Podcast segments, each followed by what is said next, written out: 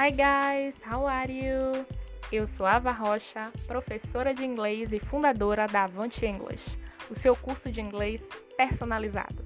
E nesse podcast você vai ficar por dentro das minhas percepções do inglês, dicas de como avançar no idioma, entre outros papos. Come on!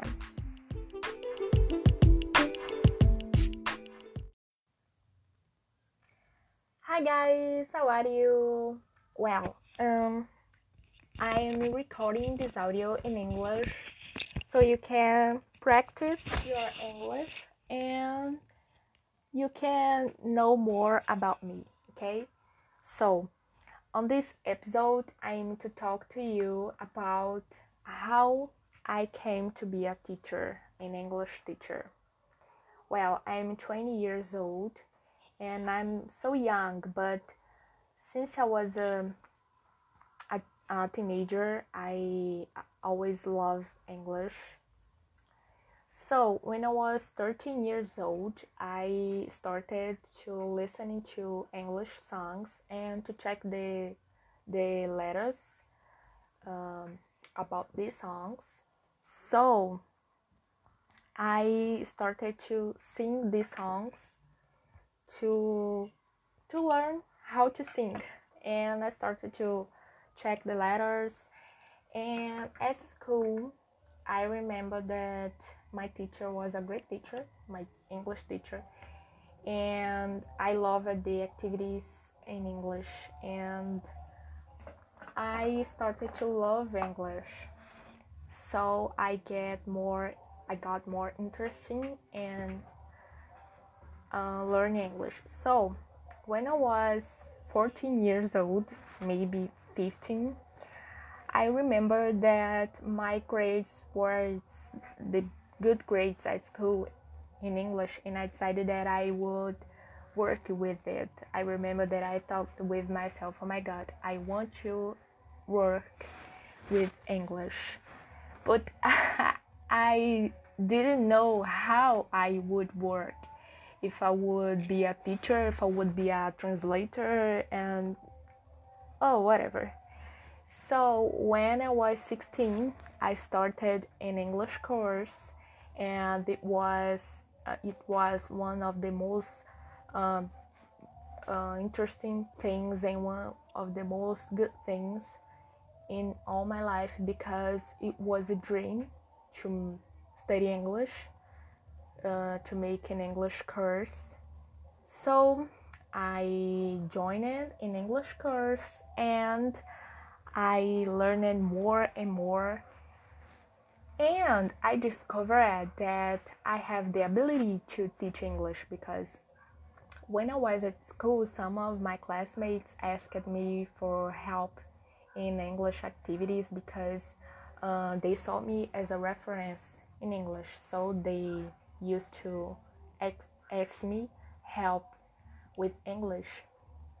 And then when I was uh, 19 years old, I started to I started to teach English just for kids. But my students, by uh, by the way, my students um, actually were not kids; they were uh, teenagers and adults grown people so but i discovered that i don't like to teach uh, kids so much. Not because i don't like kids but because i want to develop the the conversation english. I want to introduce uh, more things. And when we talk about kids it's difficult all right because you have to um, give uh, a few things and help them to construct their language, their structure of the language, the first words. So um, I started to work more with adults and I started to get her getting better with my st- strategies to achieve the correct people to be my students. And on my Instagram I changed the I changed the the way how I um, how I show the contents the things on my Instagram. So now I teach things that I know that will help people that want to speak English not kids and not people that want to learn English to uh, getting get get better in school, but people that uh, need to speak English and have this dream because it was my dreams, my dream when I was a little kid to speak English, and now I help people to achieve this. So suddenly I I turned out as a teacher, and now this is who I am, this is what I am, and I love to teach. But my first dream as a work, actually, was to be um, was be um, translator.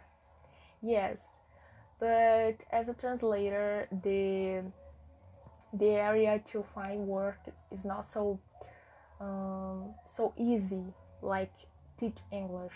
It's so difficult and uh, there was a time that I sent an email to a translator because I listened to a podcast and she said uh, her email and she said that uh, if you anybody uh, wanted the document that she was talking about they could send her an email so I did it. And she answered me with a document and I told I told her that I uh, wanted to be a, a translator but I was already a teacher so she told me that uh, to be a translator a translator is good but it's not a big deal like if you are a translator you need to do all the things to maintain your life, to keep your life. So I thought with myself, oh my god, I need to be a teacher. but I like to be a teacher and I I'm I feel so happy when I see that people that I teach they are uh, speak English. They can't speak English.